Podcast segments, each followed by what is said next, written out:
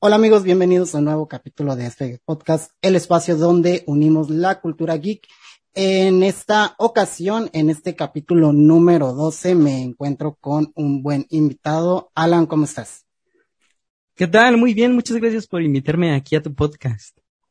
Súper bien. Hoy es para, siempre les pregunto aquí a las personas así que nos den un, un pequeño resumen de cómo definirías tu espacio, que es más o menos lo que haces, porque bueno, eh, yo entré a tu canal, vi que empezaste a subir eh, videos de cine y, realmente le, te has mantenido fiel al contenido eh, eh, de cine y de series y de toda esta parte eh, más visual y cinematográfica. Pero dinos tú si alguien te pregunta, oye, ¿qué es lo que haces tú? ¿Con qué le dirías? De acuerdo, pues yo soy estudiante de la licenciatura de Artes y Negocios Cinematográficos y Televisivos. Empecé mi canal para justo hacer reseñas de películas y series y, bueno, productos audiovisuales. Este, lo empecé porque eh, me, di cuenta que en general las reseñas en, en Internet y más específicamente en YouTube, a veces como que se concentran demasiado en en destruir a los proyectos, ¿no? O sea, siempre dicen todo lo malo y nunca se centra en lo bueno. Yo quería hacer algo diferente porque no todas las producciones son 100% malas, tampoco son 100% buenas, pero yo sí intento centrarme en decir las cosas buenas y claro que cuando hay malas también las diga, pero no los digo como destructivamente, sino eh, ser un poco más, más constructivamente, ¿no? Porque sí, estoy de acuerdo contigo, muchos canales a veces eh, como que al final como que vende un poquito la parte del morbo, ¿no? Vende un poquito que se le tire hate y por eso muchas veces algunas personas se basan en eso en vez de también ver todas las partes acertadas que tiene eh, una película. Por ejemplo, he visto que le han tirado mucho hate a la película de Eternals y y que se volvió como una generalidad en el sentido de, ah, pues todos están hablando mal de ella y se ve bien poner en mi título Eternals apesta o ese tipo de cosas y como que todos siento que han seguido un modelo, pero también he escuchado esa otra parte que dice, oye, la película es realmente buena y me parece interesante que, que lleves esa, pues como esa regla, ¿no? De basarte un poquito en lo, en lo positivo. ¿Hace cuánto que iniciaste este canal? Lo inicié hace un año, pero no, no le estuve dando constantemente durante ese año, sino que es que, o sea, empecé, a mí me daba pena enseñar mi cara, entonces empecé con este formato de pura voz y pues varios clips, pero tampoco me sentía muy cómodo, o sea, sentía que no, no me quedaban muy bien los videos de esa forma, hasta que dije, bueno, pues, pues a ver, ya, este, ya cero miedo, este, y me compré pues equipo para poder este usar más la webcam. Y eso fue hace como dos meses yo creo. Y decidiste ya ya empezarlo así porque me pasó algo pues no similar porque yo empecé este espacio como un lugar donde eh, bueno hacía yo videos como de cómics y todo eso pero no se me miraba la cara y después empecé a realizar videos donde ya salía. Yo dejé el canal muchísimo muchísimo tiempo muerto y después volví a hacer videos, pero aunque yo ya, ya salía mi cara como que mmm, otra vez no me sentía muy cómodo y, y me pasó lo mismo, que volví a hacer esos videos. ¿Tú qué crees que es lo que pase que, que cuando uno quiere empezar a hacer este tipo de cosas tenga un dilema en salir uno que, porque en mi caso era como que me daba un poco de pena verme a mí mismo, no era tanto, eh, otra cuestión en mi caso era que, que, no sé, me miraba y me daba risa verme a mí mismo, que era lo que a ti te decía, no quiero salir yo en los videos. Eh, lo que a mí me detenía para salir yo en los videos era la calidad con la que fuera a salir, porque no este, o sea, no tenía como una cámara que grabara como 4K y así, y, yo sentía que el, el 1080 hasta se veía medio, pues sabes, con, como con ruido y todo eso. Entonces, por eso como decidí comprar un mejor equipo. Y de hecho, o sea, todavía no llego como a la calidad que me gustaría. Es por eso que si tú, si ven mis videos, la cámara no ocupa el 100% de, de la, de la pantalla, sino que está como en un 80% reducido, porque así se nota menos como esa falta de, de calidad que me gustaría tener. O sea, eso es lo que me frenaba a mí, la calidad del video. Sí, y de hecho con eso me identifico porque, por ejemplo, yo aquí uno de los factores que dije es quiero tener un poquito de mejor sonido, que al final es, es un podcast y quería darle más como enfoque a eso y poco a poco ir mejorando otras cuestiones. Por eso, por ejemplo, ahorita que estamos tú y yo, eh, yo tengo dos cámaras porque dije, bueno, si no puedo ahorita tener una mejor cámara web, que es con la que tú me estás viendo, yo ya a la hora de la edición puedo hacerlo un poquito más eh, entretenido visualmente con otra cámara donde ya me vea yo mejor y hacerlo un poquito más dinámico, pero te entiendo completamente en esa parte, ¿no? Como, como que a veces también ver como algunos proyectos grandes de gente que, que obviamente está en el top de este tipo de contenido y que muchas veces son las razones por las que uno dice, oye, eso está chido y me gustaría yo también hacerlo, eh, tal vez cada quien con su enfoque o eso, pero muchas veces uno sí tiene esa presión, ¿no? De, oye, si yo quiero ser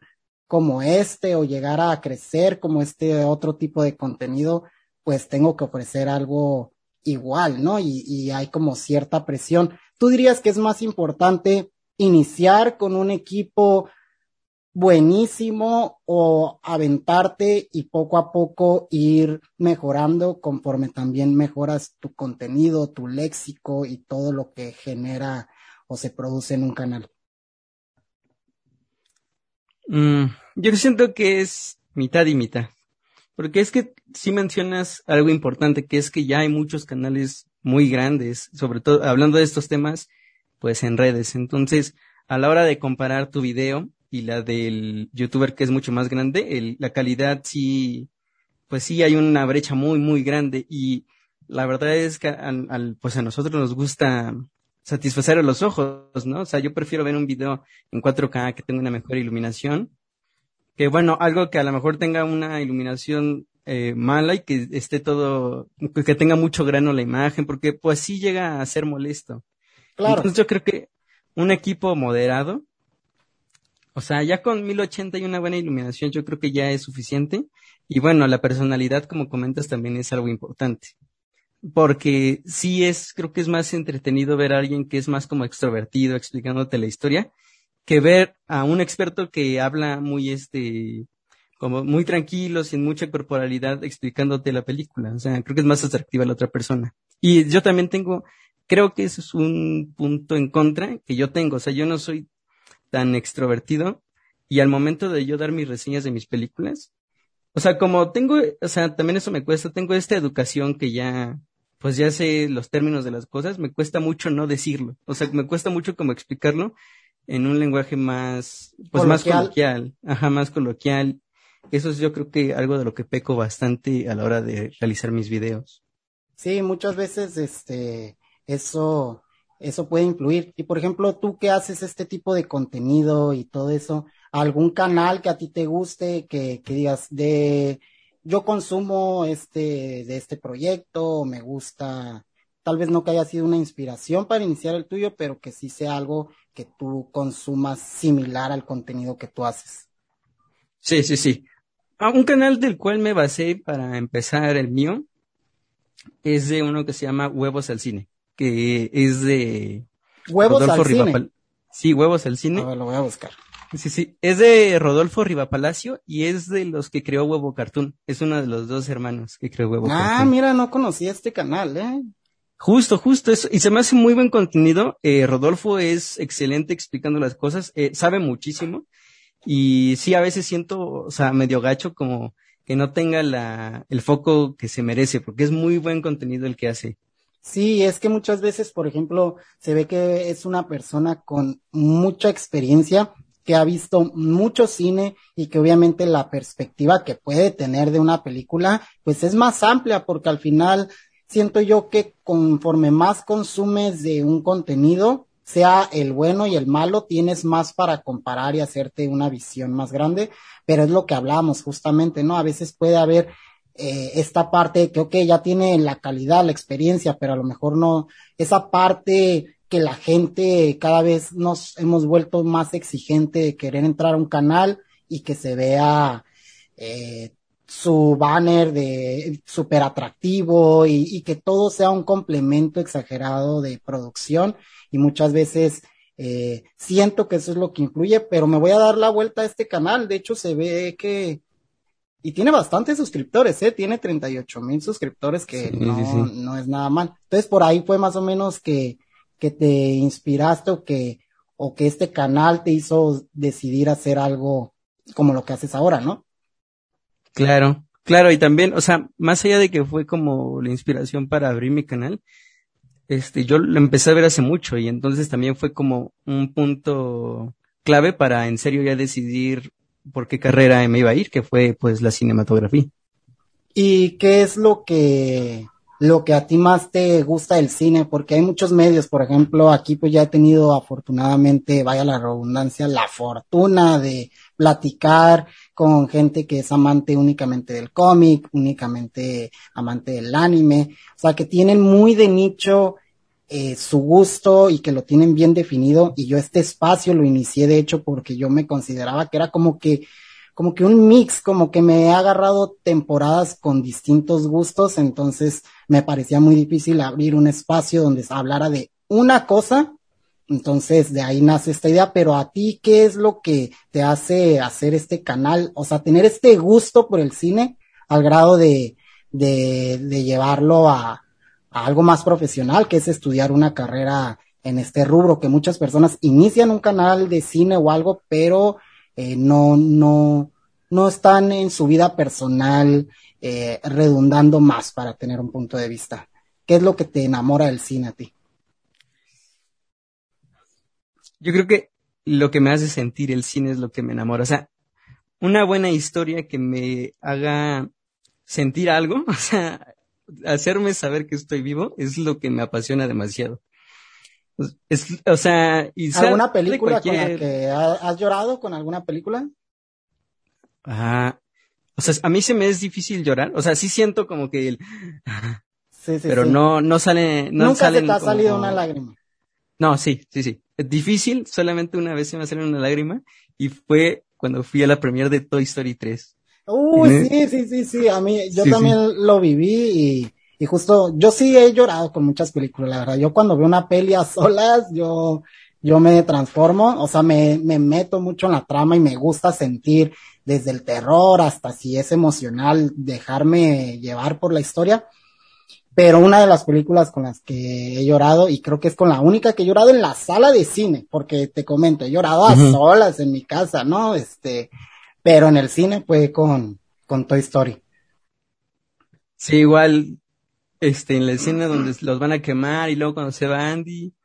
Eso, es que yo creo que también, eh, es que eso también es, es lo mágico, porque no solamente es que, que te envolvió la historia, sino que, bueno, Toy Story es una saga de películas que ha estado desde que somos niños. Claro. O sea, estás muy, este, apegados con los personajes, ¿no? Sientes. Exactamente, estás apegado con ellos. O sea, hasta teníamos nuestros propios juguetes de ellos, ¿no? Y, y ya que la película, pues justo es dejarlos ir, porque ya crecimos, es como de, no, pues, sí, me rompiendo el corazón. De hecho, ese factor a muchos que les llegó es por esa ese crecimiento que hubo incluso orgánico con la película, porque realmente muchos vimos la película siendo Andy niño cuando los tenía él de niño, y fuimos a ver Toy Story 3 siendo el Andy de Toy Story 3, siendo ya personas que han dejado ese camino eso, y creo que ese fue el factor que más eh, te conmocionaba, porque realmente se sentía orgánico el crecimiento hasta con los personajes, ¿no? Es algo mágico, es algo que la verdad es que pasa muy pocas veces en, la historia del cine, de hecho. Sí, ¿y qué opinas de la última entrega? O sea, porque para mí habían cerrado perfecto con Toy Story 3, pero pues se vino Toy Story 4. A mí, sinceramente, no me gustó. ¿Tú qué opinas de la cuarta entrega de Toy Story? Pues eh, sí habían cerrado muy bien, pero pues es que también hay que tener en cuenta que pues, es un negocio. Sí, pues es un negocio y es que los es que tienen toda una sección en el parque temático de Toy Story. Las colecciones de Toy Story pues se van, quieren que se sigan vendiendo. O sea, es una entrada de dinero muy fuerte para ellos. No pueden nada más dejarlo. Y la verdad es que los cortos no, no venden tanto como una película entera. O sea, por ejemplo, tú ya viste Lamp Life de, en Disney Plus? No, no la he mirado. Pues yo tampoco, o sea, ahí está, o sea, yo creo que una película vende más que, que si sacas cortos o algo así. Sí, sí, sí. Ahora, ¿qué me pareció? Pues es que cuando la vi sí sentí, es que como, como bien comentamos, tenemos una, tenemos un apego con esos personajes muy fuerte.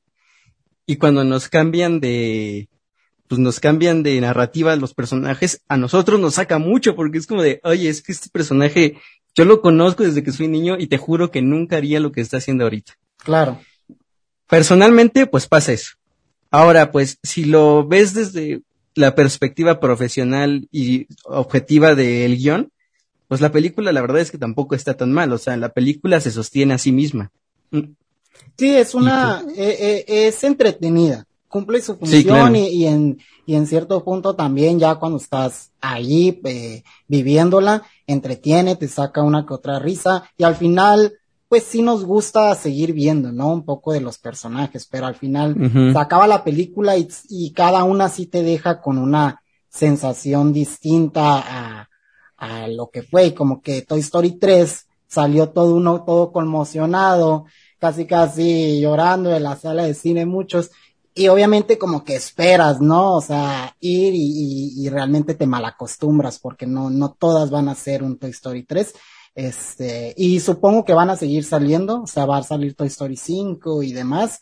Eh, y pues se viene una nueva entrega, ¿no? De este película de Buzz Lightyear que yo no sé muy bien cómo está el rollo, sé que es como el personaje ficticio en el cual está basado dentro de esta otra ficción que es Toy Story, este, para crear el juguete de Buzz, ¿no? Sí, yo, yo creo que ya no va a haber Toy Story 5 como tal, o sea, ya no vamos a ver a, los juguetes con Bonnie o, a Woody en la feria, pero y, esta nueva propuesta que están trayendo ya se me hace más interesante, o sea, ver al personaje en su ficción, eso ya está padre porque en las películas Buzz Lightyear hacía muchas referencias de Star Wars, entonces yo quiero ver si sí en serio van a adaptar como en lo que se basaron que es en Star Wars o, o si se van a inventar otra cosa totalmente diferente. Otra película de esta misma franquicia que me gustaría ver es a Woody, pero dentro de su ficción también, ¿no? O sea, verlo en, en el viejo oeste, siendo el sheriff del pueblito, como lo vimos en Toy Story 2, ¿no? Que tenía su propia serie. Eh, era, eh, por ejemplo, el boss, lo interesante es que están poniendo como que se creó un juguete basado en un astronauta que al parecer va a ser una hazaña muy grande y bueno, todos los niños lo conocen, pero eh, yo recuerdo que es en Toy Story 2 cuando muestran como toda esta parte del pasado de Woody, ¿no? Y, y eh, no estoy muy seguro, o sea, él también se supone que era una persona física, o sea, que existía o solamente era un show de entretenimiento en el cual después sacaron juguetes. Sí, Woody era un show de entretenimiento del cual sacaron después los juguetes. o sea, ah. lo mismo que vos. Sí, sí, sí. Estaría bueno, sí. Yo digo que por esa parte le pueden rascar más porque cuando vi eso de voz dije, bueno, está un poquito atrevido, pero me gusta. Me gusta más que esté atrevido y que se arriesguen a lo diferente. A haber creado otra película donde a lo mejor no se sintiera ya igual de orgánica o que no estuviera en cierta forma justificado porque no sé si estés de acuerdo, pero muchas personas pasa que dicen, oye, es una película de niños, no tiene que ser buena. Y pienso y digo, ¿acaso un niño no se merece una buena entrega? Porque hay primeras películas muy buenas de niños que han entretenido tanto a los chicos, tanto a los grandes. Y pienso que no es como una justificación que sea para niño, porque dentro de lo que se puede mostrar a un niño, puedes crear algo conmovedor, ya se vio en Toy Story 3. ¿Tú qué opinas sobre eso? ¿Crees que porque sea de niños es una justificación para que la película sea mala o crees que, que no importa? No, yo creo que no es justificación alguna que porque es de niños tenga que ser mala. De hecho, creo que es más difícil hacer una película para niños porque tienes que estar constantemente captando su atención con, pues con muchos recursos narrativos y visuales. O sea, un niño se distrae muy rápido. O sea, vas a tener al niño corriendo ahí en la sala si no lo cachas bien. Y aparte, lo que sí creo es que a lo mejor te puedes dar una pequeña licencia de contar más rápido la historia, o sea, sin enfocarte tanto en backgrounds y en, en, en el diseño de los personajes, en guion. O sea, ya yo creo que visualmente sí tienen que ser muy atractivos. Eso sí creo que te puedes dar una licencia, pero igual, o sea, hemos tenido ejemplos que no son así, o sea, yo creo que todas las de Pixar rompen todo ese molde, o sea, tienen, todos tienen un background genial.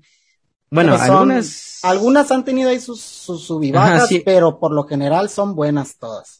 Sí, por lo general Pixar maneja una estupenda calidad y es que pues es que los niños sí merecen también este pues calidad. Al fin de cuentas es un boleto más, ¿no? ¿Cuál es cuál cuál es tu película favorita de Pixar? O sea, vamos a eliminar Toy Story porque si no creo que todos votaríamos por por Toy Story. Toy Story. Pero, porque yo creo que es la más emblemática, ¿no? De, de, del estudio, o sea, tienen otras muy famosas, pero Toy Story es su, su sello, este, siento, ¿no? De Pixar, pero dejándolo de lado, ¿cuál es tu, tu película favorita de Pixar? Híjole. Yo elegiría que si es de Pixar, ¿no? Los Increíbles. Sí, es de Pixar. Sí, yo, si no es Toy Story, creo que que Los Increíbles. Estaba entre Nemo porque Nemo está mamalona, pero no, este, no sé. ¿Por cuál te vas tú? Tienes que elegir. Yo creo que yo, sí, sí, yo creo que yo sí me voy por Nemo. Nemo. Nemo, sí. Que la 2 estuvo bien, ¿eh? O sea, esa fíjate que sentí lo contrario a, a otras, o sea, estuvo un poquito floja la de Dory, pero me entretuvo, me reí y sí, sí pienso que estuvo un poquito más acertada, ¿no? Claro, sí, te, te muestra es que te muestra como un panorama distinto, ¿no? Porque ya te muestra cómo es que los peces pues viven en cautiverio y cómo se la pasan en estos recintos donde pues pues la verdad es que no siento que sean muy felices los animales ahí. No, y, y, está interesante eso que dices porque es cierto, en la primera como que retratan todo este problema más de la pesca y de cómo este influye en el mar y como que estas se van más por la parte de, de estos zoológicos y toda esta parte que según para ir a conocerlos, pero que realmente pues están un poco esclavos, ¿no? De, de los humanos. Sí, exactamente. Pues ahí vemos, hay una, es que no me acuerdo qué animal es, como una ballena que se estrella en las paredes porque no, no ve o, creo que sus ondas sonoras rebotan mucho, algo así era la excusa, ¿no? Sí, sí, sí. No, pues está muy interesante toda esta parte y bueno, ya que conocimos eh, a grandes rasgos un poco de lo que te gusta, este, tus puntos de vista sobre incluso la animación, para antes de pasar a la segunda parte de este capítulo, que amigos, la segunda parte vamos a estar abordando aquí con el buen Alan, la parte de Star Wars, vamos a estar hablando de esta gran franquicia, pero, pero basándonos un poquito más en lo que ha sido de ella después de la compra de Disney, que muchos tal vez estén hypeadísimos porque se vienen muchas cosas que es de las que vamos a estar hablando y tal vez muchos sigan muy resentidos, así que vamos a estar abarcando toda esa parte para que, para que estén bien atentos. Para pasar al siguiente bloque me gustaría hacerte esta última pregunta y sería, ¿cuál es la película que tú crees que te, que te impactó de niño, que te hizo como, como seguir queriendo ver más? ¿Alguna película que a lo mejor no dejaras de ver o que te haya pasado algo con ella? Eh, Spider-Man de Tobey Maguire. Ah, huevo, la de 2002, obviamente, ¿no? Sí, sí, sí. Sí, este, ¿la viste en el cine o...? No, no la vi en el cine, o sea, tenía dos años. La vi ya cuando salió en su formato de DVD. Sí, sí, sí. Ajá. Y este, era impresionante. Es que yo no podía creer lo que veía. O sea, porque en ese momento los efectos eran buenos. Entonces no, eran buenísimos. Sí, yo veía Spider-Man balanceándose ahí por, por todo Nueva York y yo decía como de, ¿qué onda? ¿Cómo hicieron? ¿Cómo hicieron esto? Y yo, o sea, un niño piensa que esas cosas son reales. Sí, y aparte, crees que se puede hacer y, y, sí recuerdo la magia de, de esa película. A mí también en su momento me impactó. Recuerdo que me la regalaron en, en VHS. A mí yo soy pues más grande. En este caso me tocó verla en el cine, pero era un niño. Estaba muy pequeño. Tengo muy pocos recuerdos, pero sé que estuve ahí en la sala y y bueno, en la televisión daban estas caricaturas, ¿no? De, de él, entonces de la nada, o sea, como que yo tenía un par de semanas que había descubierto esas caricaturas, las miraba, me gustaba, resultó que iba a salir la película, la vi y, me impactó, o sea, sinceramente me impactó, este, son buenísimas, ¿no? Creo que de ahí viene el hype de la gente de quererlo ver en las nuevas, en las nuevas películas, ¿no? Tú, ¿Qué opinas sobre todo eso para antes de irnos a la última parte? ¿Qué opinas de todo esto que está pasando del Spider-Verse, de este eh, deseo por tener de nuevo a Toby Maguire de regreso y Andrew? ¿Crees que vaya a pasar? ¿Crees que no vaya a pasar? ¿Te gustaría que pase? ¿O crees que no es necesario? Dime tu opinión sobre toda la polémica que hay de No Way Home. Ok. Nada más, déjate, complemento tantito lo de Andrew, digo lo de Toy Maguire, y ya te contesto esta otra pregunta, ¿va? Dime. Es que eh, te iba a comentar también que me impresioné tanto y pensando que era real, que yo le preguntaba a mi papá, este, ¿cómo lo graban? O sea, cuando se balancea, o sea, y él me decía, no, es que no es cierto. O sea, en vez de alentar como la imaginación, ¿no? ajá, decía, no es cierto, es una película, todo eso está hecho por computadora. Y ese fue el punto donde yo dije, ¿cómo esto se puede hacer? Y yo creo que ese también fue un punto decisivo para que yo dijera, yo quiero hacer cine. Sí, es que era muy impresionante. No sé si te pasó que llegaste a hacer el efectillo con alguna cámara en el piso y que hacías cosas así como queriendo replicar. A mí me pasaba que yo lo hacía. Sí, claro, yo tenía mis muñecos y jugaba a que filmaba la película. en vez de jugar ahí, que decía, ah, acción, y ya jugaba. Jugaba, hacía las escenas, ¿no? Hacía la escena, claro. Y ahora, yo creo que sí va a pasar el Spider-Verse, tengo fe. Es que yo siento, es que yo siendo... Todos tenemos fe. Es que yo, viéndolo desde el lado de producción, si yo fuera Kevin Feige, yo no dejaría pasar esta oportunidad porque la verdad es que es la oportunidad perfecta para hacer mucho dinero, o sea, en, en entradas, en merchandising. Sí, imagínate si ya llegaron a, a este trato que, bueno, se rumorea de que ya Sony está completamente incluido en, en el MCU.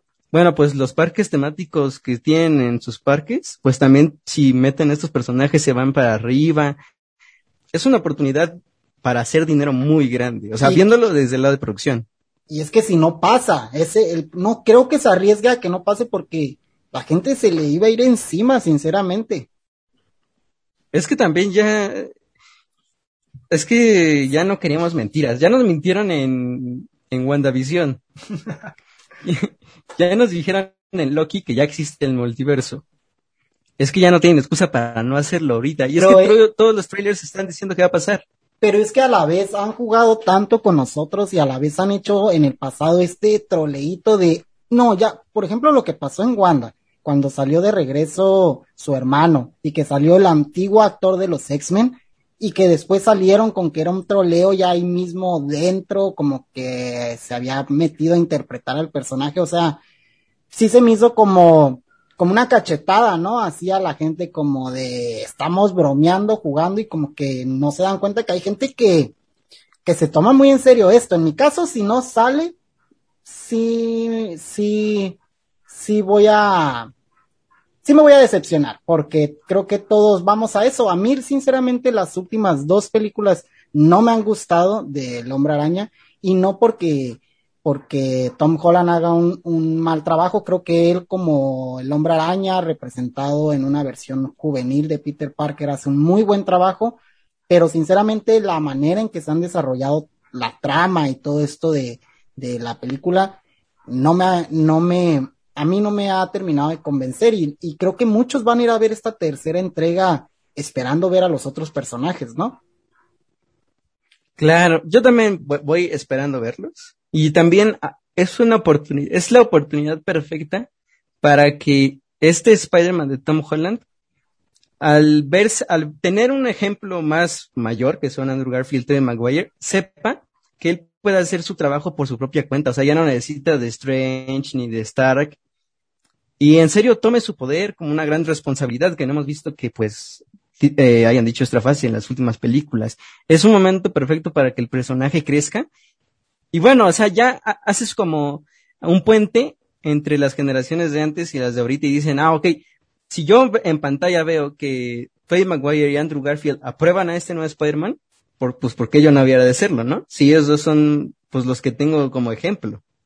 Sí, sí, sí, yo estoy de acuerdo contigo. Creo que, que si quieren seguir poniendo a Tom Holland, eh, eh, interpretando a Peter y todo eso, se va a ganar eh, se va a ganar el cariño de toda esa gente que no ha logrado conectar con él por esto, porque tiene tal vez muy, muy metido a los otros actores dentro de, de su mente como el hombre araña, o porque simplemente, objetivamente, comparándolos, tal vez dice, sí, me ha conmocionado más la primera versión de Peter que la que hay actualmente y no he logrado conectar.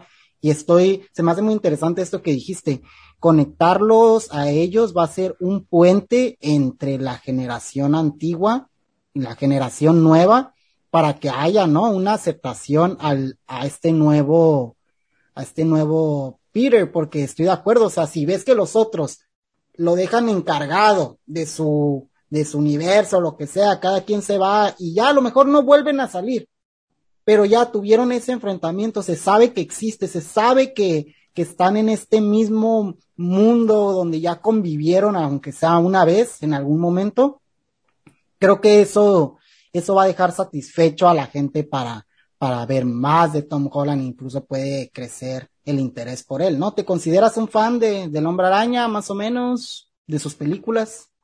Sí, me considero un fan. Estas, estas últimas sí, sí me han gustado, pero igual no he sentido, no he llegado a sentir lo mismo que con las pasadas. Eh, yo creo que también las trilogías a veces están eh, hechas con pues la estructura de los tres actos, ¿no? De guion, porque pues por eso son tres. Y yo creo que este Spider-Man, eh, cuando lo escriben, no han tenido en cuenta eso. O sea, porque en, en la segunda tuvimos que haber visto un, un Peter Parker más vulnerable y, con, y haciendo como este Save the Cat que se le llama, que pues con el que tú dices, ah, el personaje ya me cae bien porque sé que es humano igual que yo. Y bueno, como que, pues no, ¿verdad? O sea, siempre sale como pues muy ganón, con muchos... como, todo bien y aparte, creo que la primera salió bien, decías, tal vez en una segunda entrega puedan mejorar, pero para mí la segunda entrega ha sido la peor porque todo este, esta versión que hicieron de un mini Tony Stark eh, y no, no concentrarse más en el personaje porque creo que el personaje por sí solo se puede sostener sin necesidad tanto de meter a otros personajes que, que está interesante ver que existen en su universo y está chingón ver que pues que conviven, que han tenido esta convivencia como en los cómics. Pero una película de, de Spider-Man con el título de Spider-Man, quieres ir a conocer de la historia de, del personaje en sí, ¿no? Claro, y yo creo que ya en esta nueva entrega tienen una oportunidad perfecta de hacer algo que no han hecho, que es enseñarnos un safe the cat del personaje, porque aparte de conectar, de hacer un puente entre generaciones, ver la aceptación de los otros dos Spider-Mans a este nuevo, es que es algo tan simple como hacer una escena donde Tom Holland salve a alguno de los dos. O sea, porque ya es un save the cat y dices, ah, mira, ayudó al a mi Spider-Man favorito, ya eh, también tiene un espacio en mi corazón. O sea, es que son cosas bien sencillas, pero que a veces, como son proyectos tan grandes, pues se pierde ese, ese focus en esas, en esos detallitos. Sí, estoy de acuerdo, pues no queda más que esperar. Ya estamos muy cerca del estreno y yo creo que muchos nos vamos a enterar si salen o no antes de ir a verla porque nomás hace falta que una persona la vea en cualquier estreno para que la noticia le dé la vuelta. Ya decidiremos nosotros si dejamos esos días las redes para ir a verla orgánicamente. Eh, pues vamos a pasar ahora sí, amigos, a el segundo bloque de este capítulo con Alan, que estuvo muy interesante esta primera parte. Quédense porque se viene con el tema de Star Wars después de la compra de Disney, así que nos vemos en un momento.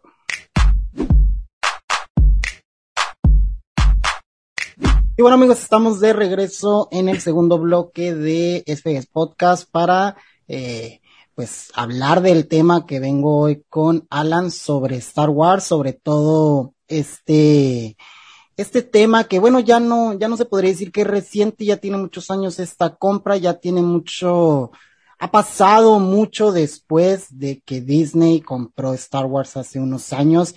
Y creo que en su momento no se podía dar un buen juicio sobre si era una buena o una mala decisión, pero creo que después de los años de varias entregas ya nos podemos ir haciendo un criterio propio sobre esto, ¿no, Alan? Claro que sí.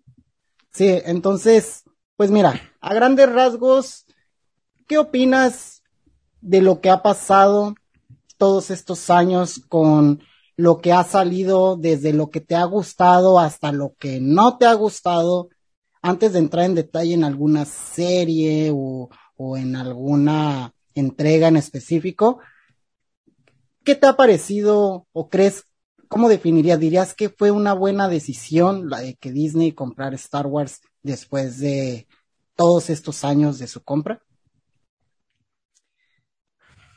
Creo que fue una buena decisión que Disney comprara Lucasfilm. Y bueno, ¿por qué? Porque tenemos pues productos.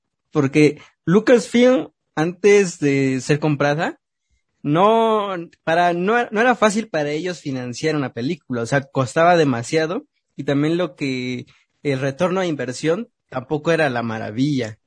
Entonces, por eso es que Lucas dijo, no, yo hasta la 3 y ya para de contar de hecho, de Clone Wars era pérdidas, o sea, no se ganaba nada con esa serie, costaba demasiado y regresaba muy poco. Por eso es que, pues, cuando llega la compra de Disney, pues cancelada. Ahora, pues la compra Disney, que es esta, pues, compañía gigantesca que tiene todo el dinero en el mundo, pues yo creo que, o sea, es un plus para toda, pues, nuestra saga galáctica. Ya tenemos varias series, varias películas. O sea, bueno, más, menos calidad, pero las tenemos. Tenemos parques temáticos. O sea, yo en la época de Lucasfilm por sí solo, pues cuando iba a pensar que iba a ir a visitar este, pues el mundo de Star Wars, ¿no? En algún parque, pues nunca. Ahorita con Disney, pues ya, eh, Disney Parks, pues invirtió dinero y yo creo que pues ah, fue una buena inversión. Siento que sí regresa lo que invirtieron. Y ahora que allá hay rumores de que van a como que a sacar todo esto de la trilogía nueva y van a empezar a meter cosas de The Mandalorian, pues también creo que se va a ir para el cielo las ganancias de Disney Parks. Sí, yo estoy de acuerdo contigo en esa parte. Creo que Disney, más que ser una, una gran industria de, de toda esta parte cinematográfica o de crear animaciones y todo esto, también es una gran industria de, de venta que tiene, que saca juguetes, que tiene estos parques temáticos, o sea, están como que en demasiados rubros que hizo que Star Wars, aunque ya había figuras, obviamente ya existía todo eso, se amplió más, como dices, en un parque de diversión, en que haya un exceso actual de, de contenido de Star Wars y con exceso digo un exceso bueno, porque si eres fan, qué mejor que tener mucho contenido de, de algo que te gusta, cosa que antes, como dices, no pasaba más.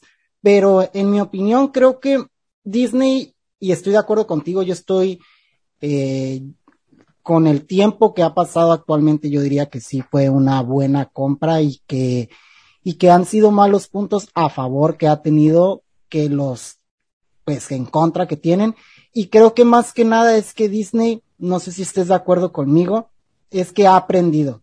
Ha aprendido a ver un poquito más lo que la gente quería y logró entender un poquito, siento, al público de Star Wars y logró estar poniendo en la dirección a, la, a los directores correctos para que, que pueden tal vez llevar un poquito más eh, esta idea de fan de Star Wars, porque creo que empezaron con el pie izquierdo, creo que les fue.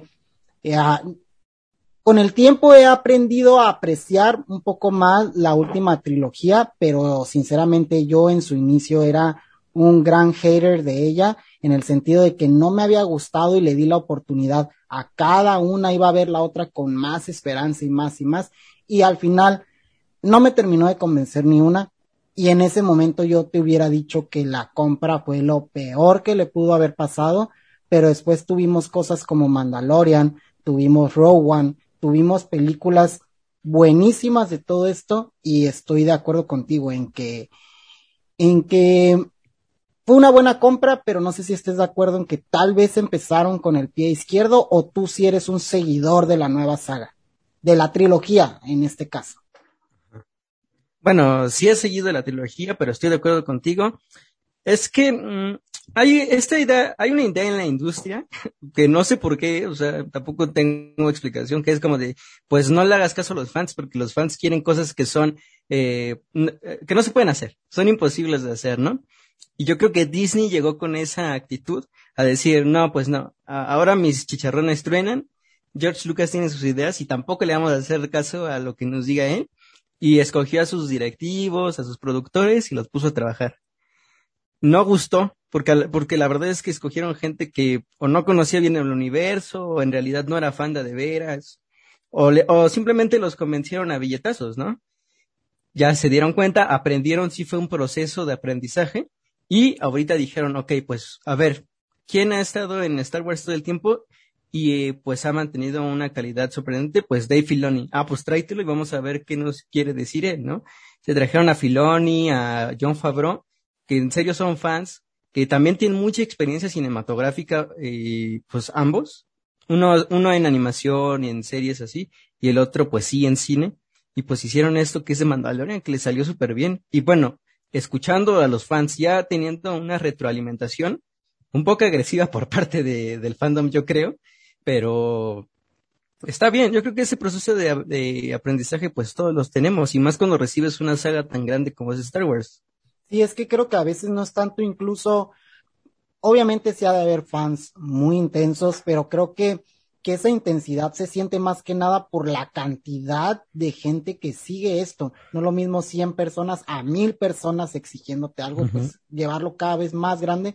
No sé qué debe haber, hay muchas franquicias grandísimas, incluso más caras. Se dice que Pokémon creo es la franquicia más cara por todo la mercancía y los juegos, pero creo que, que en tamaño de seguidores, una saga, o sea, está Lord of the Rings, que claro que tiene un fandom grandísimo eh, y muchas otras sagas, pero creo que Star Wars es de esas que abarca más no solamente por las películas, sino por todo lo que gira en torno a Star Wars, el coleccionismo. Hay mucha gente que ni siquiera es tan seguidora de, a lo mejor de las pelis, pero se hypea por ver qué personajes salen para, para que saquen nuevas figuras y todo eso. O sea, siento que son muchas las brechas que hay en, en torno a Star Wars, aparte del simple hecho de amarlas visualmente. Y creo que todo eso hace que recaiga en una crítica masiva, ¿no? Ante un producto ante un producto que la gente no está aceptando.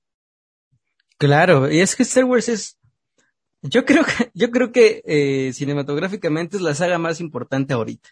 Porque, pues no nada más porque recauda mucho, sino porque en serio es un, es un punto importante para la historia del cine universal. Pues es una película que vino a, pues a cambiar todo, ¿no? Con sus efectos especiales, que, que bueno, por, por hacer esta película se crearon necesidades y tuvieron que crear pues empresas, ¿no? Como Industrial Light and Magic. Por la culpa de Star Wars existe Pixar. O sea... Ah, mira, esa no me la sabía. Ah, sí, sí, sí, es que en los efectos por computadora eh, no, pues prácticamente no había. Y tenían que crear una computadora capaz de hacerlos. Y pues vino Steve Jobs y dijo, ah, pues miren, aquí yo traigo una que se llama Pixar y mm. funcionó. Y entonces ya una vez que funcionó, pues ya después fue Toy Story y, y así. O sea, por culpa de Star Wars existe Pixar y tenemos películas eh, grandiosas. O sea, Star Wars vino a, el modelo de negocios también de los, del coleccionismo vino a hacer una vuelta de 360. O sea, cuando alguien había visto, o sea, es el padre eh, de, para mí de, del coleccionismo en el sentido de como del juguete como tal, ¿no? O sea, obviamente sí, sí, sí, claro. es, como por la necesidad de vender más figuras salieron más películas.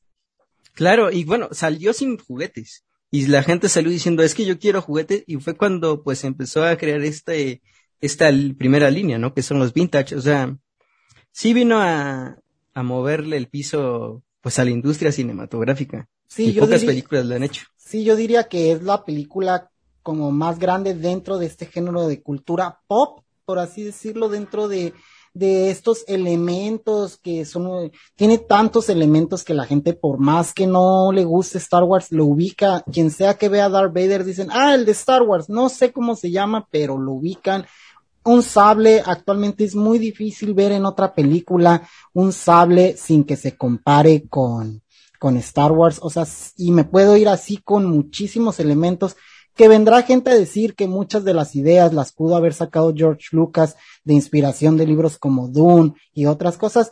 Claro que sí, eso no lo vamos a negar, él mismo lo ha dicho, pero que ha sido la primera que lo llevó hacia grande al cine y que la gente se encariñó con eso porque no se encariñó con una novela o con que o con lo que se inspiró, se se apegó con lo que vio e independientemente de dónde se haya inspirado ese producto y creo que creo que sí revolucionó bastante dentro de, del cine de, de ciencia ficción, o sea, te ves la película, la primera entrega y se ve buenísima. Por ejemplo, yo tengo una versión remasterizada de la primera en Blu-ray obviamente ya tiene sus retoques y todo eso, pero dice la esencia, ahí está, y es sorprendente cómo dándole dos, tres brochazos para, para mejorarla, se ve de la calidad de cualquier película después de los 90, ¿no?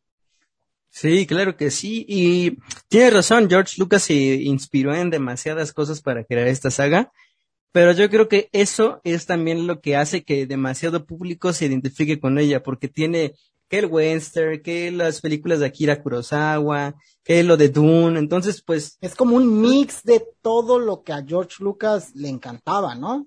Sí, pues es que cuando hizo Star Wars, él era un estudiante de cine, o sea, apenas y estaba, entonces pues empezó a combinar y pues le salió bien, o sea, y fíjate que, sí, fíjate que, perdón que te interrumpa, fíjate que se me hace interesante eso que comentas porque en esta edición viene como que una entrevista que le hicieron en su momento a George Lucas, él muy joven, y se me hace muy interesante la perspectiva que él habla sobre su intención con la primera película y cómo a veces los, fan, los fans actuales, me incluyo, eh, somos muy exigentes con una franquicia que él en sus propias palabras eh, la inició como un producto para la familia, para disfrutarla con los padres y los hijos, y muchas veces como que exigimos estas tramas densas y oscuras que está bien porque ha evolucionado mucho Star Wars, pero creo que la esencia que él buscaba no era esa y los fans a veces somos muy exigentes, ¿no?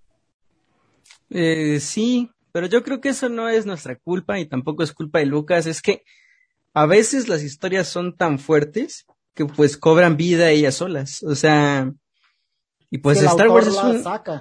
Sí, o sea, yo creo que Star Wars, aun si ahorita George Lucas siguiera eh, dirigiendo Star Wars o escribiéndolas, Star Wars ya superó a Lucas. O sea, ya no es una cosa de una persona, ya, ya no, es imposible que una persona siga desarrollando todo. Por eso es que ahorita, pues Disney dijo, ¿sabes qué? Eh, ya no nada más va a ser una persona, vamos a tener muchas series con muchos directores y escritores. Unas van a ser mejores que otras, pero es que un sol, una sola persona ya no puede. Star Wars ya sobrepasó la capacidad humana de cualquier persona.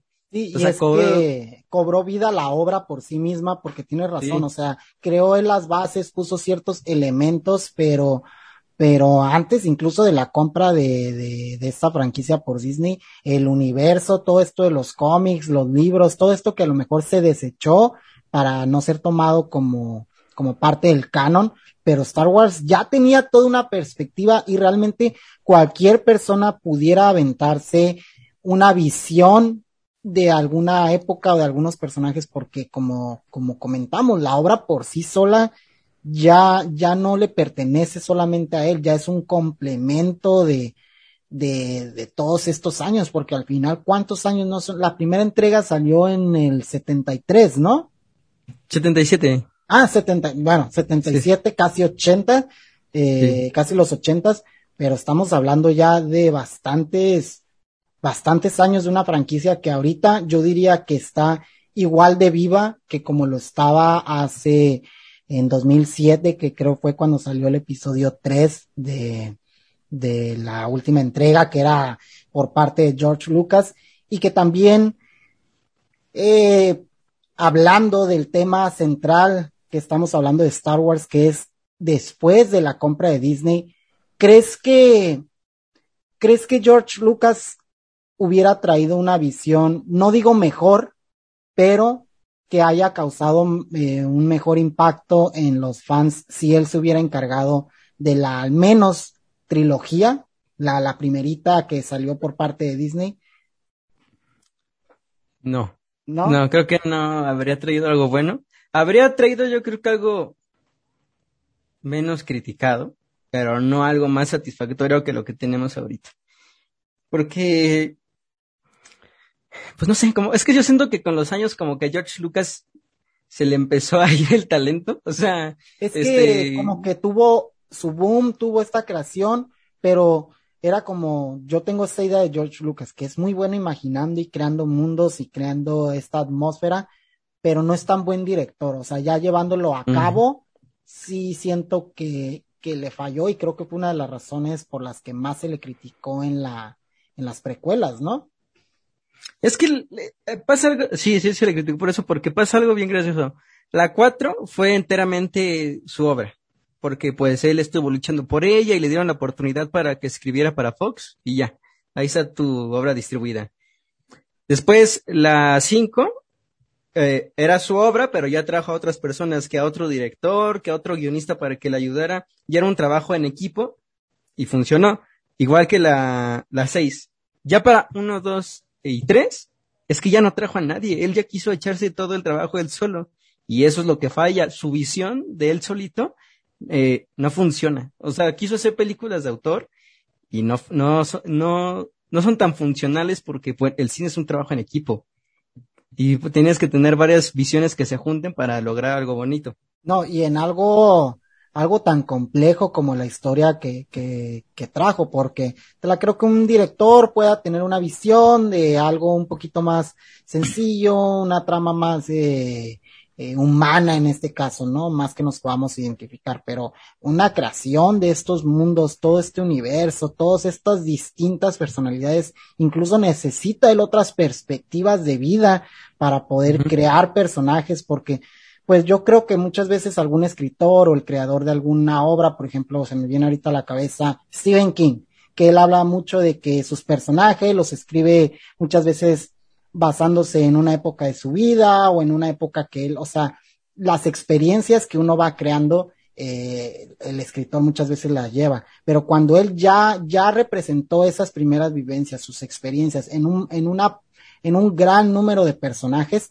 si se viene a una saga así de grande, más historias, más personajes, necesitas otros puntos de vista que conecten con las distintas visiones, porque si no también se van volviendo como un complemento de lo mismo, ¿no? Porque al final es la misma persona intentando llevarlo a cabo. Tú, por ejemplo, que haces esa parte que te gusta el cine, que estás estudiando eh, toda esta parte, ¿cómo, cómo, cómo es eso en la visión de, de un director? ¿Tú dirías que alguien puede simplemente crear eh, e imaginar incluso situaciones en las que no se ha visto envuelto? ¿O crees que, que conocer un poquito de, de la mano de alguien te puede ampliar la, la visión, porque conozco casos, por ejemplo, de escritores que van a hablar de un asesino y no, a lo mejor no pueden hablar desde su experiencia porque no lo son, pero buscan acercarse a lugares donde los dejen tener conversaciones con este tipo de personas para basarse un poquito en, en eso. Tú, tú dirías que eso es lo que a lo mejor a George Lucas le faltó en la, en las precuelas, no tener distintos puntos de vista de sus personajes y de su visión. Sí, le, le faltaron puntos de vista. Es que él pudo haber, yo creo que, haber escrito los guiones y eh, concentrarte, concentrarse solo en eso, en escribir un buen guion y, y dejar a otras personas dirigir, fotografiar, etcétera. Y ya eso hubiera resultado bien, pero siento que Lucas se quiso involucrar demasiado y el trabajo lo superó. Porque no nada más Star Wars estaba decayendo en películas. En los videojuegos también decayó mucho porque George Lucas se metía demasiado en, en las historias. Entonces, no dejaba trabajar a gusto a la gente. Sí, o sea, quería tener mucho ahí de su sazón, ¿no? Sí, claro. Es que, ah, y bueno, o sea, es que creo que sí lo entiendo, porque pues le gana la, pues es su obra. O sea, Star Wars es él, o él es Star Wars, o sea, sí, no existe uno sin el otro. Y luego en las precuelas ya Star Wars era una obra grandísima, ya era algo que la gente estaba emocionadísima, entonces, eh, pues sí, sí se le puede entender un poco, pero eso mismo siento que fue lo que, lo que lo hizo caer en, el rechazo a su propia obra, en el darse cuenta que a la gente ya no le estaba gustando lo que él mismo había comenzado y, creo que por eso es, lo abrumó, ¿no? En cierta forma y, y, lleva a hacer esta venta para decir, ¿sabes qué? Me hago rico y que alguien más se encargue de esta obra. Al final todos sabemos quién fue el creador de ella. Pues claro. Y también yo siento que otra cosa es que George Lucas tuvo muchas distracciones. Tuvo muchas distracciones porque no se concentró en hacer una buena historia. Se concentró en hacer eh, innovar en el cine, como que se quedó con esta, este chip de, es que mi película innovó. Entonces, todas mis películas tienen que innovar. Y bueno, pues ya vienen los efectos CGI y que mucha pantalla verde. Y creo que se concentró demasiado en eso que en hacer una buena historia. Y bueno, no le salió, la gente lo criticó, terminó abrumado, a lo mejor hasta decepcionado de, pues, de él mismo y dijo, ah, ya. pues sí, mejor, me lavo las mejor me hago rico, me hago rico y vivo, pues aquí a que me muera, pero en una mansión.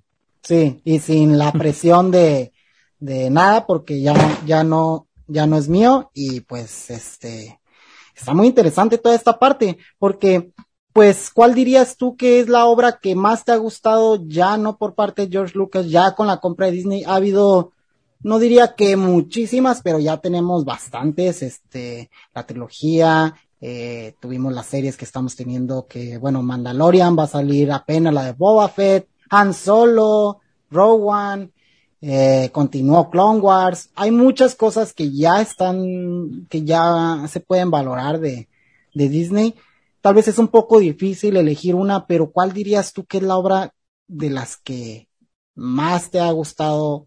Que creo que ya sé por dónde va a ir, pero igual dime. Sí. Yo creo que, a ver, lo, obvio es decir de Mandalorian, ¿no? sí. pero vamos a escoger otra porque, pues bueno, la que más me ha gustado, por lo menos la que más me ha hecho sentir algo en la sala de cine, es Rogue One. Esa película creo que es la que más carga emocional trae en su historia. Sí, es buenísima y estoy de acuerdo contigo. O sea, si yo tengo que elegir una, obviamente me voy a ir por The Mandalorian. Es buenísima, me entretuvo bastante y creo que es lo que la gente tenía tiempo queriendo ver. Una mezcla entre la antigua generación eh, llevado a un público nuevo con un elemento atractivo como lo fue este, bueno, es Grogu, pero para mí es Baby Yoda por siempre. Este, pero sí, o sea, creo que, que la supieron hacer tanto en el sentido de una buena historia, de crear un personaje para la venta, porque pues ese Grogu se ve en todas partes. Y ya cuando ves ese personaje, cuando lo ves en los puestos eh, que lo hacen pirata y que lo hacen alcancía y que lo hacen todo, es cuando sabes que fue un personaje que, que tuvo ahí una pequeña vuelta en la gente, ¿no? Creo que esa fue de las series que más le dejó buen sazón a los fans. ¿Qué opinas cuando salió Luke al final te emocionaste o cómo fue? Porque yo me, o sea, me extasié, pero ¿cómo fue para ti eso? Sí, no, eh, me emocioné demasiado. Estaba a las dos de la mañana gritando en mi cuarto, es Luke, es Luke, porque es que era pues tan obvio que, eh, que iba a ser él, pero como veníamos de este pasado donde nos habían decepcionado, no queríamos aceptarlo, ¿no? Sí. Y yo cuando lo teníamos enfrente, sí era como de, ok, sí es él, o sea, lo y con todo, con todo el buen efecto que ya se puede hacer actualmente de darle el aspecto de, de la línea temporal en el que está en la, en la Mandalorian, yo también me, me emocioné un montón. O sea, desde que va entrando tú ya sabes quién es y cuando lo ves con las países, sí es él, pero sí, sí, sí. toda la escena envuelve muy bien y creo que cerró muy bien la temporada con, con esta escena muy emotiva de Grogu despidiéndose de, de como le digo yo, de su papá eh, Mandalorian, porque ya era un vil papá con, cuidando a su hijo. Este, y es buenísima, pero si no tuviera que elegir eh, de Mandalorian, también voy a coincidir contigo, porque aunque la, la, bueno, la más actual entrega que han traído, que no es exactamente de película ni de serie, que es la serie anime o la serie que sacaron como de cortos, más bien de anime eh, de Visions, me pareció como como una entrega muy acertada en el sentido de que a mí soy muy fan de que se atrevan a hacer cosas alocadas, que, que se atrevan a romper como las líneas dentro de lo que se puede, eh, no cambiando a lo mejor el origen de la nada de dentro de la trama, pero sí en la manera en cómo no, nos llevan a nosotros como espectador a llevar la experiencia y en este caso esa obra por lo por lo atrevida que es y por lo alocada que es me, me gustó mucho pero hablando como fan de Star Wars y hablando como algo más dentro de la franquicia, creo que Rogue One es una Es una excelente película cuando sale también Darth Vader en su escena final, cómo conecta así a la perfección con la continuación de la otra película. Está de 10 y se viene una serie de uno de los personajes de ahí, ¿no?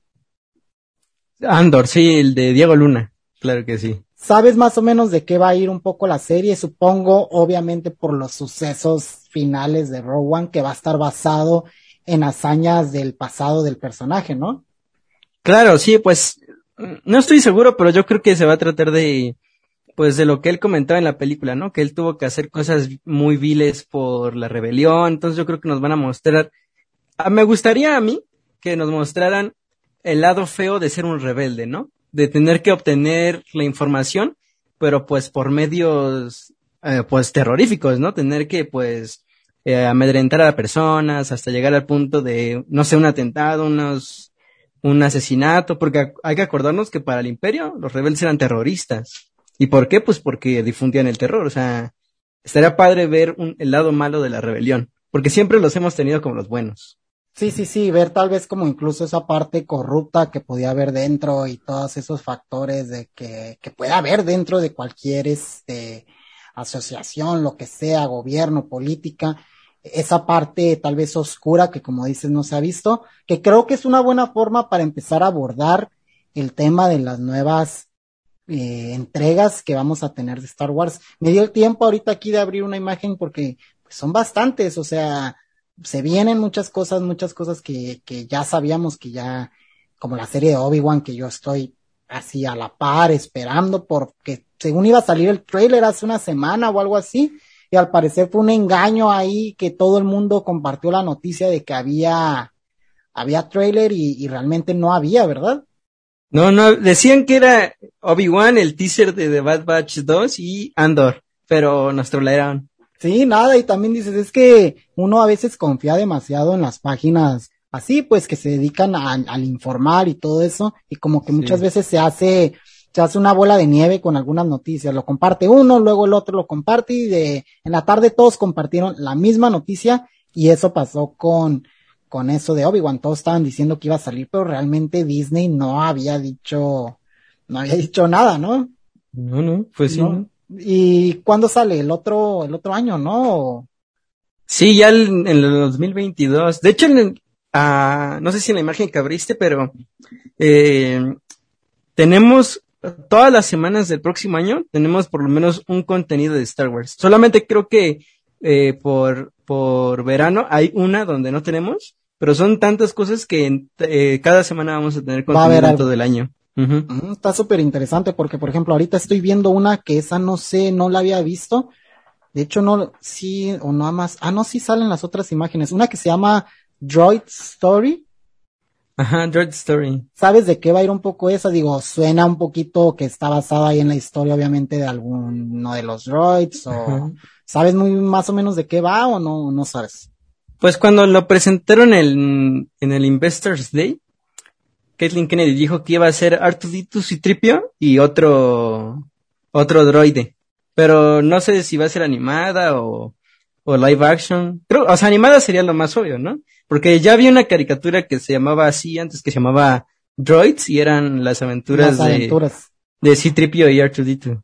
Sí, sí recuerdo haber visto, no, no como tal las caricaturas, pero sí haberlo visto una vez por ahí en YouTube, eso. Y tal vez sí, eh, sería una, una forma acertada a lo mejor de llevar algo si quieren llegar a audiencias un poco menores. Este, creo que los droides funcionan bastante bien. Una de las series que no, no sé si es serie o película, es la de Ahsoka. ¿Esa va a ser serie o película? Es serie, va a ser serie. Y pues, ya ves que está, o sea, Ahsoka está buscando a Throne y a, y a Lesra. Entonces, pues, esa va a estar buena, ¿no? Sí, porque Throne es mi personaje favorito de Star Wars y yo quiero verlo ya en live action y quiero verlo más, quiero verlo más que en Rebels, o sea, quiero ver que haga más cosas, pero, pero, es que Trump es un personaje como muy psicológico, muy inteligente que manipula la situación. Quiero ver más de eso, o sea, quiero ver cómo hace sus estrategias de las batallas, pues navales. Quiero ver cómo eh, desenreda todo este a sus enemigos. Y bueno, con el actor. Sí, dime, dime. El actor que le da voz, creo que lo van a traer de vuelta para interpretarlo en live action. Me encanta, lo vi en la serie de Sherlock mm. y sí da el gatazo de que es alguien acá muy, muy inteligente. Sí, eh, no ubico yo muy bien de la historia de este personaje, pero suena muy interesante y creo que, que es lo que a veces se quiere actualmente, ¿no? Empezar a indagar un poquito más dentro de esto y, y creo que con Ahsoka se va a ver mucho de lo que muchos fans queremos ver, que es un poco más de peleas de sable, ¿no? Peleas de sable. Ah, sí, claro que sí. Yo, yo extraño mucho las peleas de sable de las precuelas. Yo creo que es lo que más extraño de las precuelas, estas batallas que, pues que sí están acá muy, muy vistosas, ¿no? Con esos saltos, con todo ese silla, es lo que más me gusta. Porque las últimas peleas de sable que hemos tenido en la trilogía, eh, me han dejado insatisfecho, eso sí. Creo que es algo de lo que no me gusta. Sí, fíjate que creo que aquí es una cuestión bien rara porque a mí un familiar que es fan de Star Wars, que es mucho mayor que yo, que él sí vivió completamente la, la trilogía original en el cine, me comentaba que cuando salió las precuelas, mucha gente criticaba el hecho de que había exagerado de las peleas de sable, porque en las películas antiguas, aunque hay peleas, las peleas son como más de espada normal, en el sentido que, aunque sí hay una que otra y maniobra Jedi, eh, no se compara a las precuelas, pero es porque también las precuelas es otra época de, de los Jedi cuando existía como más todo, todo esta, que sería organización, todo este. Sí, pues muy académico, ¿no?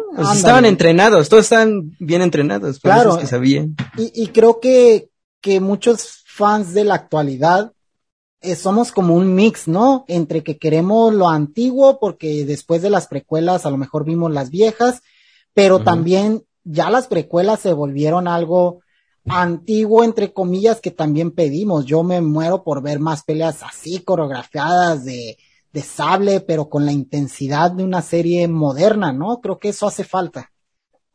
Sí, yo espero que en Azoka, pero es que en Azoka es Traun, Azoka y Ezra, no hay ningún Sith, entonces creo que no, no hay otra persona del lado oscuro con un sable. Sí, sí, bueno, hasta donde yo sea, a lo mejor ya se sacan un personaje ahí de la manga, pues ya se dan a sablazos, pero sí, yo quiero mucho esas eh, coreografías y las necesito de vuelta. Claro, yo y a lo mejor en Obi-Wan, ¿no? En Kenobi, a lo mejor porque va a regresar Vader. Sí, aparte sacaron un arte conceptual de más o menos algunas escenas y de cómo va a estar y se ve una pelea ahí con Vader en las en las mismas tierras donde donde lo dejó como lo dejó, entonces creo que ahí se puede ver y a mí sabes que se me haría muy interesante que bueno, no sé en qué lapso vaya eh, o vayan a tomar de, de Obi-Wan dentro de, de Santa Twin, ¿no? Eh, sí. No sé si se vaya a ver eso que se vio en, eh, más adelante en la animación, que fue este último enfrentamiento que tuvo eh, con Darth que tienen un último ahí muy rápido enfrentamiento, pero que también estaría muy chingón ver más de, de ese personaje. A mí, ese villano es mi favorito, aunque sé que dentro de la narrativa no es el mejor, yo crecí y me impacté viendo la primera entrega de Star Wars de las precuelas con Darth Maul y el hecho de ver ese sable doble era alucinante y visualmente y en cuanto a, a cómo batalla, cómo, cómo se comportan las peleas como un combate muy agresivo, muy así. Creo que eso me hace, me gustaría volver a ver a ese personaje o alguien similar dentro de, porque ya después se hizo bastante amplio toda la, como la rama de familia o de gente cercana a este personaje, ¿no? Sí, hay, de hecho sí hay un rumor de que van a traer otra vez el personaje en una serie individual, pero animada. Ah, órale. Sí, porque nos falta, nos falta saber qué pasó entre Han Solo y Rebels, porque ahí hay un hueco que, muy grande para ese personaje. Y pues saber por qué lo perdió todo, porque antes que era acá el mafioso de del Alba Escarlata, pero en Rebels ya es un pordiosero, o sea, ahí hay otro contexto. Sí, de qué, qué pasó, ¿no? Todo ese tiempo. Creo que es un personaje muy interesante que aunque en la película no se le dio mucho, con mucho contexto, sí lo podemos ver porque creo que fue en Han Solo, ¿no? Donde se vio también en una parte, este, sale en la, estos aparatitos donde se reflejan este, ¿cómo se llaman esas cosas? ¿Cómo se le diría? Holograma. Anda, un holograma, exacto, no he encontrado la palabra. En un holograma aparece este Darmod ahí frente a otro personaje que no recuerdo el nombre. Así que es muy probable que ya sea que lo veamos, pues como dices, ¿no? En una animación, hasta sea posible volver a ver al actor interpretando el papel, porque el vato sigue mamadísimo. Yo he visto videos de él en convenciones donde está firmando autógrafos y el actor se sigue sabiendo mover con el sable y sigue bien entrenadito. O sea, no, no me sorprendería verlo en la serie de Obi-Wan Kenobi. Ah, pues eh, eh, sería fantástico. Yo sí lo volvería a traer. De hecho, yo bueno, es que no sé, ya no se puede, pero yo volvería a hacer la batalla que tuvo en Rebels, pero live action. Sí, sí, sí. Es que es algo que yo que necesitamos. Un poquito más larga, un poquito más larga. Claro. Es que esa pelea tiene como que más carga emocional. Emocional. Y, del nivel al que ha llegado Obi-Wan también. Sí, claro. Sí, porque eh, vi un video donde te lo explicaban y decía, no, pues el primer movimiento Obi-Wan iba a atacar y después se dio cuenta que Mold se puso en la misma posición que se puso cuando mató a Qui-Gon y dijo, ah, me la quieres aplicar. Y pues, de hecho, sí hace lo mismo, que como que le quiere pegar para atravesarlo. Obi-Wan pues se da cuenta y fa, lo parte pues a la mitad. Sí, sí, sí. Y sí, se carga más emocional, como que te refleja que, que Novi ya no es el mismo joven de antes, ya es un señor pues con mucha experiencia, pues vivió toda una guerra.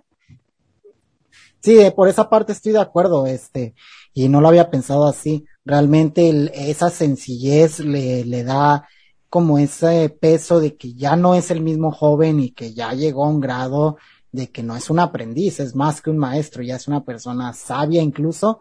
Entonces sería muy interesante ver, ver eso en live action, ¿no? Este, y puede que, que pase, yo lo veo, lo veo probable porque los actores de Star Wars en su mayoría están regresando, en su mayoría Habrá alguno que otro que, que no, no quiera, pero en su mayoría están regresando y, y, creo que eso es muy bueno. También se viene una serie de Lando.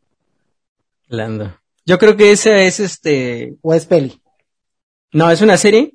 Yo creo que, es que iba, creo que iba a haber dos de Han Solo, pero pues como no pegó, la cancelaron. Yo creo que Lando va a ser esta segunda parte de, que iba a ser Han Solo. Pero no sé si vaya a regresar este actor de, de Han Solo joven, porque lo que yo tengo entendido es que ahorita le está yendo muy mal, o sea que no, pues no pegó después de eso y que nadie le está dando papeles, cosas así.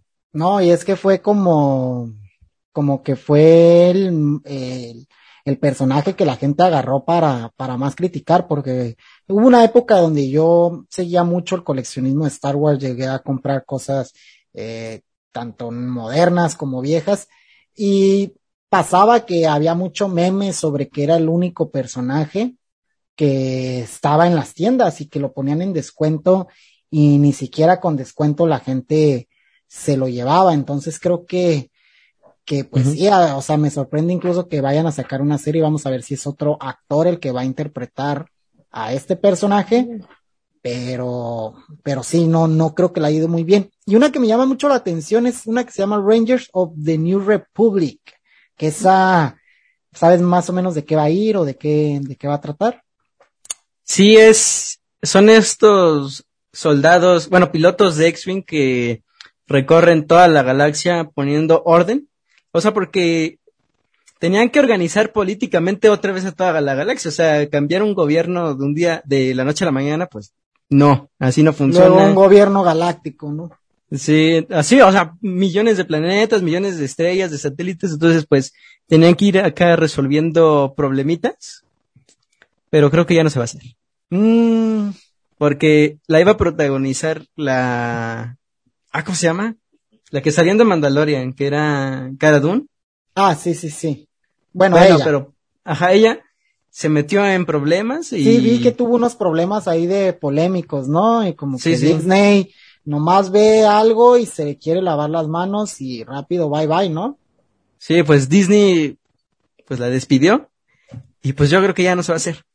A menos que traigan otra persona, o sea, recastearla o... Pero ella no, ella no regresa. Es, eh, lo malo es que hizo muy buen papel, ¿sabes? Lástima, lástima por los polémicas o lo que sea que se haya metido porque eh, hizo muy buen papel en Mandalorian y creo que hubiera estado genial verla en su propia serie Y otra que me llama mucho la atención es de Acolyte, Acolyte, ¿cómo se? Ajá. Acolyte. Acolyte. De, de qué va esta serie que me vi ahí un poquito, más o menos, y se ve muy interesante, pero cuéntanos tú, para los que no saben de qué va a ir esta, esta entrega. Sí, pues es unos años antes de episodio 1, justamente cuando como que los Jedi estaban empezando a perder su popularidad entre los pobladores de la galaxia. O sea, antes los Jedi eran lo máximo, que ya un Jedi y ya tenemos la vida resuelta. Después va bajando, ya como que, ah, ¿qué? ¿Sus Jedi qué?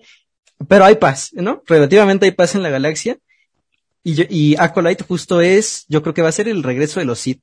O sea, vamos a ver que pues justo un acólito del lado oscuro ya tiene, pues no sé, algún sable más fuerza y ya los Jedi van a decir, ok, ya valió. O sea, el lado oscuro está de vuelta, otra guerra y ojalá veamos a, como va a ser años antes, ojalá veamos a este a Darth Plagueis que era el maestro de, de Darth Sidious, el, el canciller Palpatine. Que luego es esta parte del memazo, ¿no? De que si conoce la historia de Darth Plagueis. Y... Darth Plagueis. Sí, sí, hay un libro, ¿no?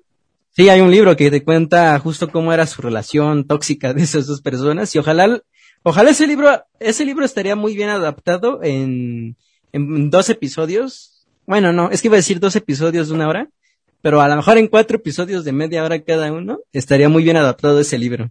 Sí, no lo, no he tenido la oportunidad de leerlo, pero lo he querido hacer porque nunca he sido muy de leer las novelas y todo eso de, de Star Wars, pero ese en especial me llama muchísimo la atención y creo que muchos de los que nos están escuchando van a estar de acuerdo en decir, sí, a lo mejor no te leas otras, pero esa en especial vale la pena y sigue siendo canon, ¿sabes si es canon todavía esa?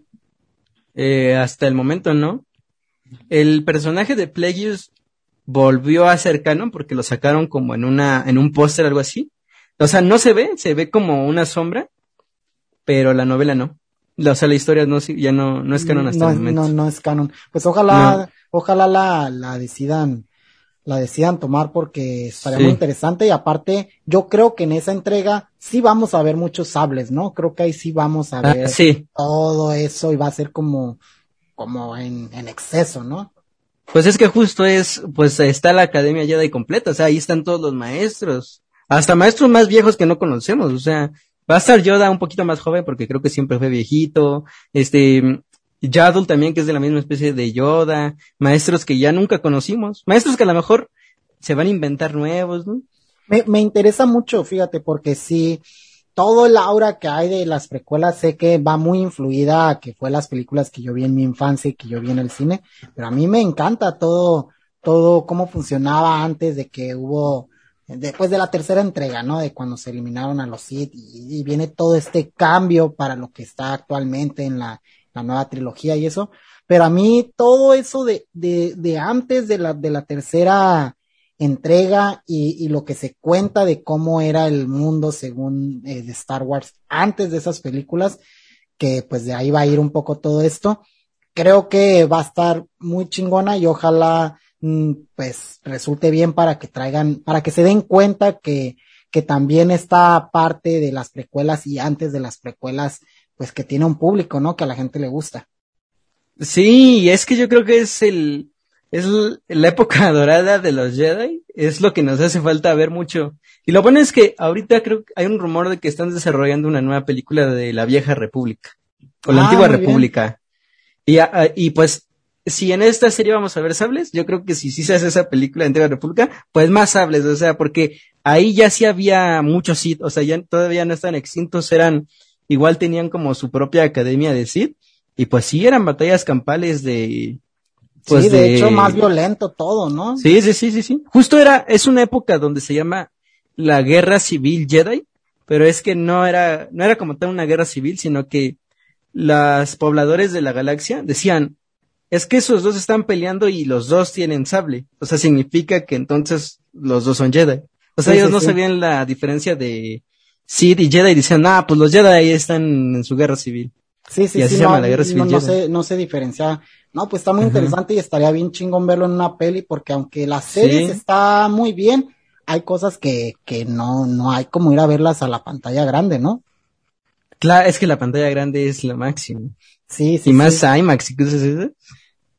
¿Y qué más se viene? Bueno, va a salir lo nuevo de Bad Batch, va a salir, ya mencioné a Soka, Andor, que bueno, ya dijimos eh, eh, de este piloto que vimos en Rowan, Lando, y me sale aquí William, William, algo así. Ah, sí, Wills, ¿no? Wills, ándale. Wills.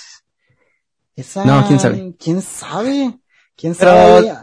creo que esa va a ser más como documental. Sí, creo que sí, ¿eh? Porque no, de hecho sí es otro tipo de entrega. Lo que no he mencionado es una que va a salir que se llama Rogue Squadron, como Escuadrón Rogue o algo así. Que bueno, creo que eso es un poquito obvio de qué va a ir. Yo creo va, va, va a hablar de, de estos pilotos y de, de algún escuadrón en especial, ¿no?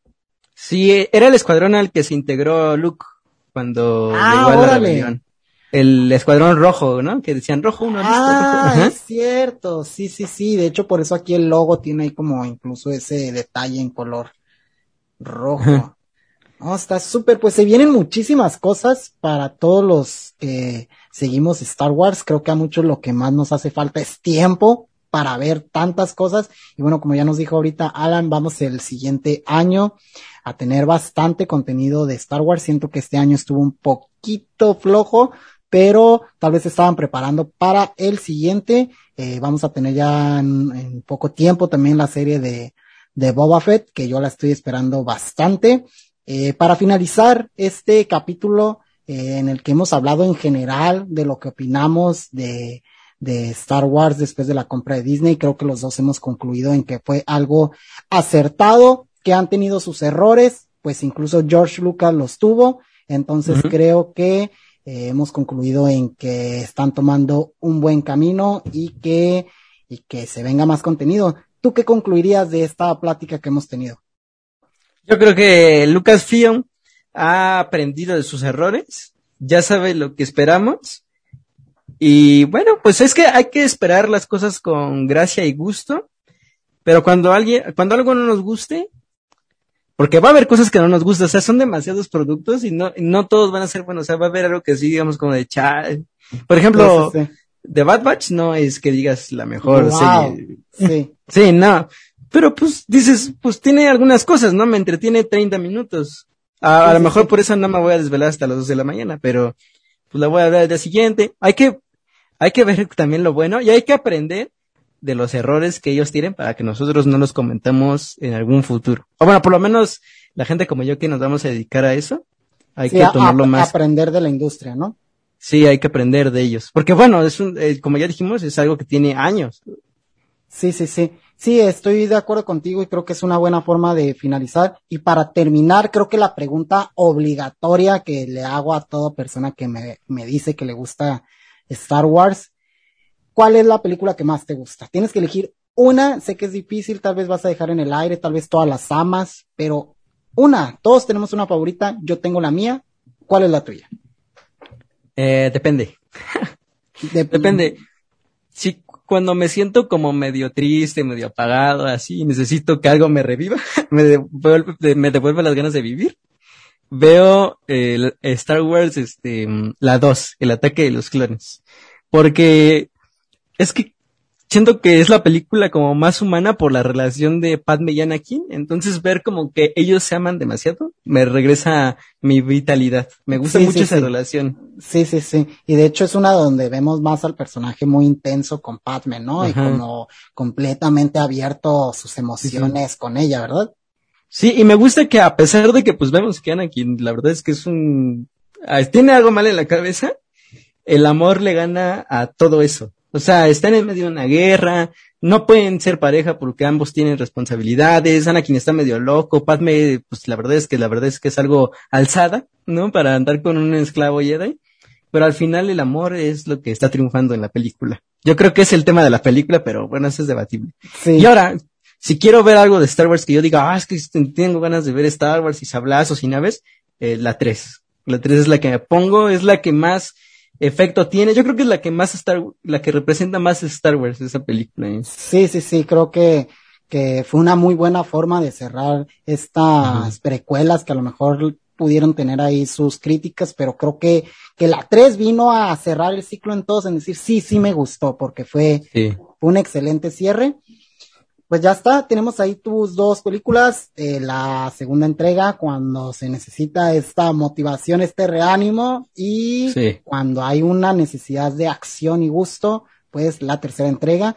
Si yo tuviera que elegir, si, eh, si también ando en un modo nostálgico, en una forma en la cual quiero revivir eso que me hizo que me gustara Star Wars, la primera entrega sin duda, eh, creo que es de las más criticadas, pero para mí es mi favorita, eh, en ese nostálgico eh, de, de querer revivir eso, pero cuando me quiero ver buen contenido, cuando quiero valorar Star Wars por lo que marcó y por lo que significa, sin duda la, la quinta entrega es la que a mí más me hace ver por qué es tan, tan parte de la cultura y creo que, pues que es muy interesante.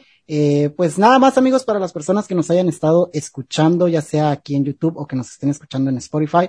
Eh, cuéntanos, Alan, cómo te pueden buscar en tus redes sociales, eh, cómo, cómo pueden irse por allá.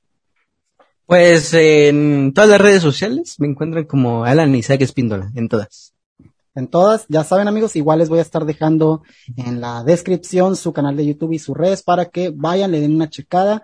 Eh, muy buen contenido de cine y de todo esto y por ahí pueden ir a conocer un poco más de lo que hace el buen Alan. Yo te agradezco que te hayas venido a dar la vuelta por acá, que hayamos tenido la oportunidad de platicar, me la pasé muy bien y pues ojalá se arme nuevamente con algún otro tema más adelante.